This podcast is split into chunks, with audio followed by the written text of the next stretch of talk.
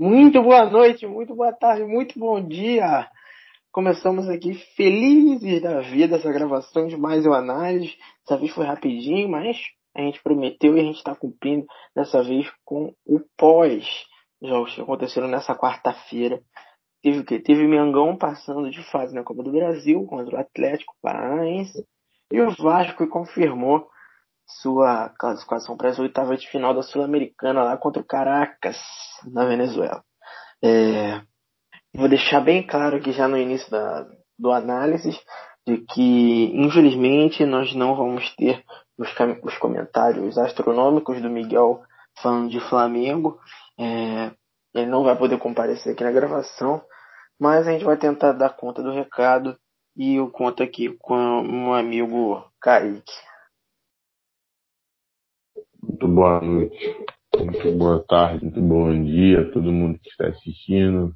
Voltamos é rapidinho com mais um pós-jogo de Vasco e Flamengo e vamos embora aí que hoje está top. Então vamos lá, vamos começar falando aqui do Mengão rapidinho. Bom, é, o Flamengo é, começou lá em Curitiba primeiro jogo dessas oitavas é, com um placar já que encaminha quase qualquer um, né? 1 a 0 fora de casa, os caras perderam pênalti, né? O Atlético Paranaense perdeu um pênalti no segundo tempo, o Neneca defendeu e o Flamengo voltou bem para decidir no Maracanã, fazer a parte dele ali. Aí, é, o que que acontece, Kaique? O Flamengo que foi a campo com o Neneco, o Mateuzinho dessa vez, o Tuller, também diferente, Léo Pereira, também novidade. Felipe Luiz, Thiago Maia, William de volta, Gerson, Everton Ribeiro, Pedro Bruno Henrique. É...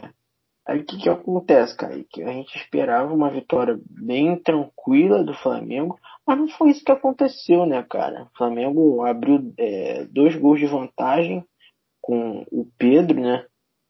Pedro fez dois gols, que o centroavante melhor que o Lewandowski aí, deixou dois, um, um gol, assim, astronômico, um golaço, e o outro mais daquele centroavante que só empurra pro gol, dois gols é, dignos de um nove mesmo, Pedro.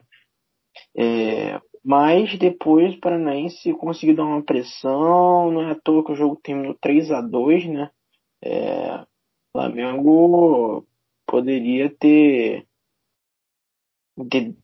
deixado escorregar aí essa classificação, né, Kaique? Mas passou, de certa forma, e o torcedor não tem nada a reclamar do time.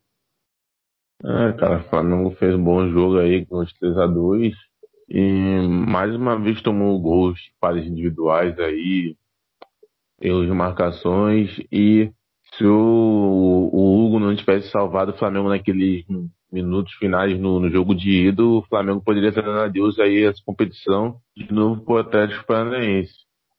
Mas aí é, tem o Pedro, né? Pedro vem jogando muito, o melhor atacante todo no Brasil e conseguiu aí cravar dois golzinhos pro Flamengo encaminhou bem demais aí essa classificação aí para as quartas finais. Bom, como disse, o Pedro guardou dois dessa vez.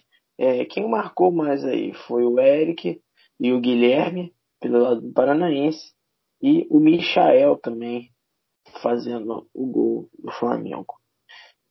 É, bom, o Domenech promoveu as seguintes substituições no decorrer da partida. O René, né, entrou, o Michael, que, que guardou dele, e o Lincoln.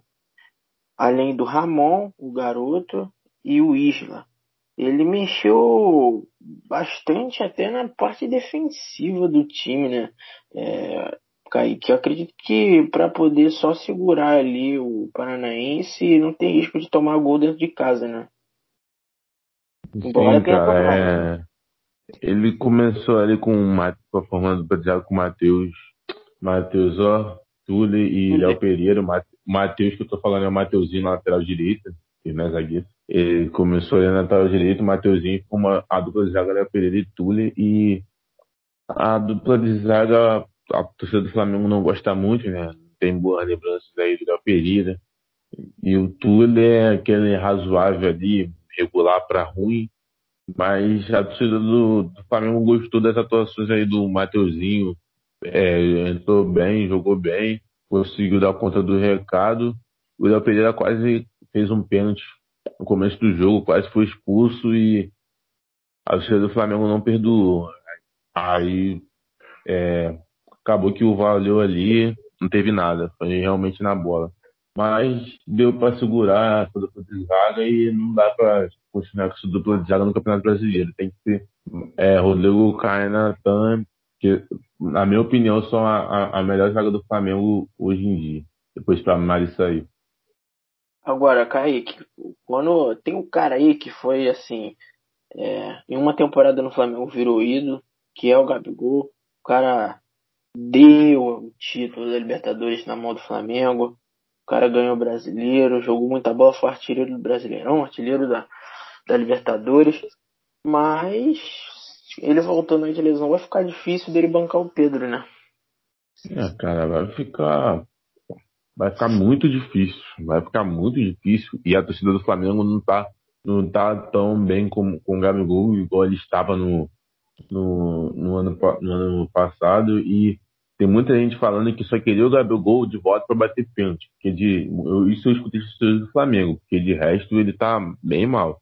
E agora que o Pedro fazendo gol até de, de bunda, de ombro, de teste, de tudo que é jeito, ele, ele vai ter que correr muito, vai ter que esforçar muito para brancar o Pedro. E outro que também tá voltando é a Rascaíta também, que tá garantido. Isso daí é titular incontestável do Flamengo. Mas o Gabigol vai ter que provar que ele merece ser o atacante titular dessa equipe aí, que é arriscada de grande jogador. Realmente, então o Flamengo passando por uma péssima fase, infelizmente, uma dor de cabeça aí pro técnico. É, essa briga aí centroavante, realmente o Flamengo não vive dias bons. Claro que não. Brincadeiras à parte, é a famosa, quem te escuta muito, né? A famosa dor de cabeça boa pro treinador, é, tendo aí o Pedro e o Gabigol. E é aquilo, né? Pelo menos na minha opinião, as pessoas dizem, ah, mas o Pedro e o Gabigol podem jogar juntos. Tudo bem, eles podem jogar juntos. Só que, Kaique, para o Pedro e para o Gabigol jogarem juntos, você tem que bancar o Bruno Henrique, o Everton Ribeiro, o Arrascaeta. É muito difícil, né? Os dois jogarem juntos. Embora, lógico, eles têm espaço, vão funcionar, certamente. Mas, é, os caras que estão no time titular do Flamengo, como o Everton Ribeiro e o Bruno Henrique, não tem como ir pro banco, né? Cara, o Everton Ribeiro não voltou bem depois que voltou pra seleção, mas não é jogador de banco. O Bruno Henrique, talvez, porque o Bruno Henrique não jogou bem no último jogo contra o São Paulo, perdeu o pênalti. Fiquei sabendo também que ele jogou bem mal no jogo de hoje. Muitos flamenguistas me contaram que ele jogou bem, jogou muito abaixo do nível dele. E se o Gabigol voltar bem aí, é capaz dele arriscar o Pedro e o Gabigol de novo, que quando os dois entraram aí deram muito trabalho. Outro Del Valle, meteram quatro. Tudo bem que nesse jogo aí de 4x0, os dois gols foram do Bruno Henrique. O Bruno Henrique meteu dois gols. Mas Pedro e Gabigol deu certo. Então, se o Bruno Henrique continuar nessa fase, não duvido nada que ele arrisque ali um 4-4-2 ou outra formação com os dois ali, que são uma bela dupla ali, ó. É um atacante fixo e um atacante mais que movimenta ali, que é o Gabigol. É dar trabalho, é difícil marcar. Mas vamos ver o que, que o Domenech vai fazer. Ele tem boas peças, daí, nem, daí a gente não pode negar. Bom, e o Flamengo que por conta do vacilo de outros times grandes aí nessa, nessa fase da Copa do Brasil, o Flamengo pode pegar um time bem, bem inferior ao seu, né? Nas quartas de final da Copa do Brasil. É, pô, os caras já têm um elenco muito bom e ainda podem pegar aí um, um Cuiabá, né? Um América Mineiro, um Ceará, que é um clube de Série A, mas a gente sabe que é muito inferior ao Flamengo. É, os caras podem pegar um jogo mais tranquilo aí. Mas é, a gente sabe que hoje em dia no, no futebol brasileiro, Kaique, não tem. É, é, quase impossível. Tanto que nem o Flamengo do Jesus fez isso. É quase impossível um, um time de futebol hoje em dia, principalmente no Brasil, ganhar três competições expressivas. São elas aqui a Copa do Brasil, a Libertadores ou Sul-Americana e o Campeonato Brasileiro. É, qual é o. Qual você acha que é o foco maior aí do Flamengo? É, pode ser é, uma ou duas competições. O foco do Flamengo claramente é a Libertadores. Eles querem conquistar o mundo de novo. E para isso tem que ganhar a Libertadores e elenco para sim. É difícil ganhar a Copa do Brasil porque vai pegar time fraco, óbvio, mas também tem gente que diz que o, o foco deles não é a Copa do Brasil, eles devem estar com time misto, até porque eles não querem cansar Arrascaeta, Pedro, Rodrigo Caio, jogadores para disputar Libertadores. É, eles vão. E isso daí, três competições exige muito fisicamente e é difícil você entrar com o time titular em todas elas. E numa dessa, se for para escolher uma competição, que vai entrar com o time misto, a Copa do Brasil. Isso daí é óbvio. E para mim, o Flamengo tem dois objetivos. Óbvio que a Libertadores é o objetivo maior, mas o Brasileirão, o Flamengo também almeja muito Brasileirão e tem potencial para ganhar. O melhor time do Brasil, o melhor exemplo. E tem potencial para ganhar esse Brasileirão. E eles vão brigar firme aí, vão treinar bastante, e tem elenco para isso. Jogar três competições, eu não sei, porque três competições é bem complicado. É um jogo quarto, outro jogo no domingo, aí depois joga quinta, sábado, é bem complicado. Mas dá para ganhar a Libertadores e o Brasileirão sim. Ainda mais que a Atlético Mineiro e Inter vem oscilando muito. O Flamengo também é um time muito pipoqueiro, que ganhar, ganhar do, do Inter para virar líder, empata. Ganhar do São Paulo para virar líder, perde. Ganhar do Goiás, ganhar do, do Bragantino para virar líder, empata. Então, o time que tá, vem focando muito, mas uma hora ou outra eu acredito que vai assumir a liderança. É uma coisa que os próprios torcedores rubro-negros falam muito, né? O problema do Flamengo é depender só dele, né? Quando o Flamengo depende só dele, pelo menos nas últimas situações, não tem dado esperado para o torcedor, como foi é, na partida contra o São Paulo, né? Que se esperava de uma vitória do Flamengo para garantir liderança e o time foi e tomou de quatro jogando em casa. Bom, pra, falando em Libertadores, para você que não está lembrado, o Flamengo vai pegar o Racing é, dia 24 de novembro, jogando na Argentina, tá? Pra gente sair aqui de Flamengo, só para avisar que já começando o retorno do Brasileirão, o próximo desafio do Flamengo é o Atlético Mineiro, é o Galo fora de casa, no domingo às 6h15, tá? É, bom, acho que já a gente pode sair já do Flamengo porque o outro que se classificou hoje também, mas em outra competição, foi o Vasco da Gama, né? Felizmente, é, o Vasco que encaminhou a sua classificação fazendo uma partida em que não tomou gol dentro de casa, né? Primeiro jogo foi em São Januário, 1x0 gol do Thiago Reis. E foi para Venezuela buscando apenas um empate contra o Caracas. E foi isso que o Vasco conseguiu Saímos no 0 a 0 e o Vascão está nas oitavas e já tem o adversário definido, hein? Vasco vai jogar contra o Defensa e Justiça da Argentina e vai decidir as oitavas de final jogando em São Januário. O Defensa e Justiça passou do Esportivo Luquenho e vai ser o adversário do Vasco nas oitavas de final. E aí, Kaique, fala um pouquinho dessa tua opinião aí de torcedor, de... fala aí. Cara, vai ser um jogo de. Não, vou falar sobre o jogo primeiro. É, o jogo do Vasco foi uma partida horrorosa. Pegou o time da Venezuela todo aberto, não conseguia concluir a gol e quando cons conseguia concluir, concluía bem mal. Mas chegou até a meter um golzinho anulado, mas depois daquele gol anulado, o time parece que morreu no primeiro tempo. E depois ali, Ribamar também no finalzinho do jogo perdeu um, um gol que bateu fraco, bateu bem mal e o time dos caras com a menos, mas poderia, a torcida na branca, acho que poderia ter jogado bem melhor, ter, ter saído dessa partida com vitória, mas vamos lá, estamos classificados em mais 2 milhões e meio de dólares na conta. E falando agora sobre o adversário que o vai pegar, é, o Defesa e Justiça é um time, todo mundo sabe que é um time mais conhecido, é um time melhor que o Caracas, qualquer time melhor que o Caracas. Mas é um time mais bem armado aí. E Se o time dele. melhor pro Caracas, não é o Defensa e Justiça que é, não vai ser. Não, é o Defensa e Justiça que não vai ser. E É um time que também passou sufoco aí, ganhou, empatou o primeiro jogo de 1 a 1 e ganhou o segundo de 2 a 1. Então acho que dá pro Vasco passar sim, contando com o fator do gol fora. O Vasco consegue aí avançar para as quartas finais e mas, cara, eu não, tô com, nem todo mundo tá com expectativa de avançar. O foco é brasileiro, porque não dá pra ficar nas nas posições da, da tabela todo ano a mesma coisa, brigando ali, aquela tensão no tudo, e tentar aí somar mais pontos aí sair dessa situação aí. Sair dessas posições de baixo, deixa pros times pequenos brigarem. Bom, agora vamos falar do, do jogo mesmo contra o Caracas. O, o Vasco que é mais time que o Caracas podia ter feito muito mais. O time não jogou mal não, né, Kaique? Vale lembrar aqui que o Vasco foi muito prejudicado pela arbitragem. Só, só nessa partida de volta nós tivemos dois pênaltis claríssimos, claríssimos. Uma que foi uma pancada na cabeça do Ricardo Graça, zagueiro do Vasco da Gama, e a outra que foi o, o zagueiro do Caracas tirou o Iago Pikachu da jogada, cara a cara com o goleiro. É, tivemos vários cartões amarelos para a equipe do Vasco, alguns desnecessários. É, outros jogadores do Caracas que deveriam receber o amarelo não receberam. Muitas faltas marcadas a favor do Caracas no decorrer do jogo, principalmente no primeiro tempo.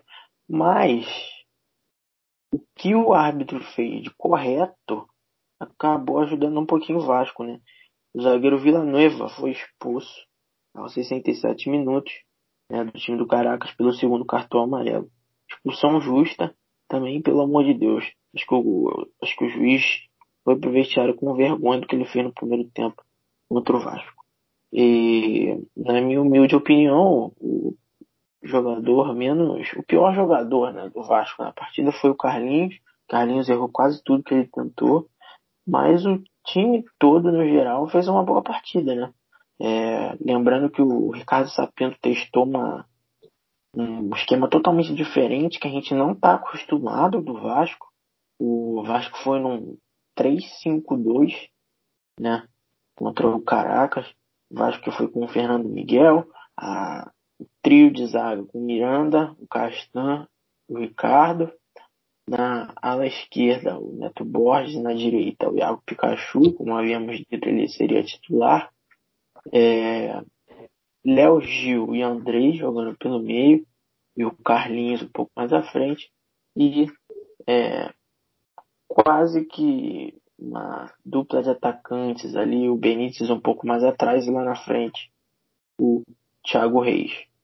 Ou seja, um esquema totalmente diferente do que a gente está acostumado a ver no Vasco, até mesmo desses três jogos antes aí do Ricardo Sapinto, vem com uma mudança brusca aí, de repente, e pode-se dizer que deu certo, né? O time não jogou mal, jogou bem.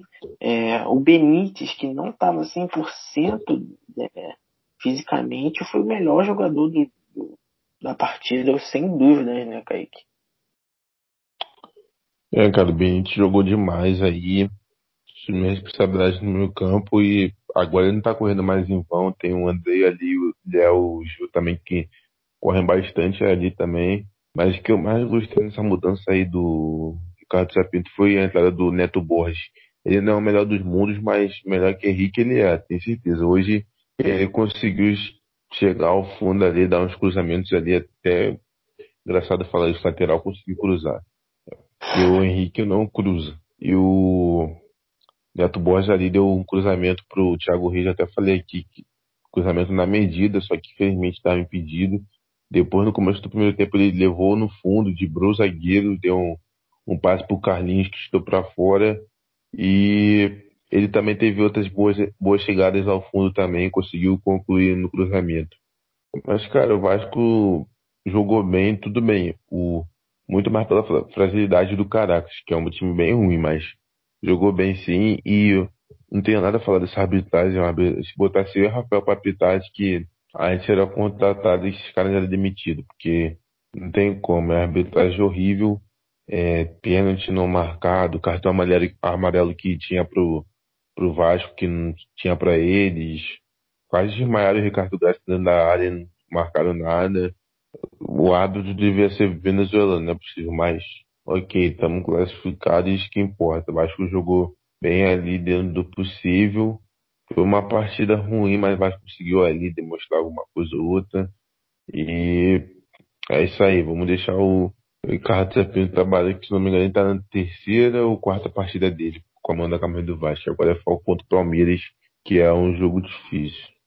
Pois é, então os destaques aí do Vasco é, pro Benítez, para o Neto Borges, excelente partida do Neto Borges, acredito que agora o Henrique deva, deva virar banco. E agora, o Kaique, um cara que a gente critica muito, lamentou muito a titularidade dele nesse jogo, o Pikachu fez a parte dele, né? Não fez um mau jogo, não. É, cara, é. A gente tava com medo, né? Que o Pikachu arrumar e mas também não, não, demonstrou grande coisa, mas pelo menos não comprometeu igual ele faz, conseguiu marcar, só dele marcar está ajudando muito, já é o máximo dele, e não comprometeu ali, fez a partida dele dentro por cima, uma partida segura, segura uma palavra forte, mas fez uma partida ali, marcou, impediu os caras ali de avançarem no fundo, e já pode voltar pro banco de novo, que já tá bom já, o Léo o Léo Matos já demonstrou ali que é lá incontestável da lateral direita do Vasco. Não tem pois é, como. É, e, e, acredito que esse esquema de 3-5-2 com o Neto Borges e Léo Matos vai funcionar bem, né? Lógico, precisa de tempo, precisa de treinamento.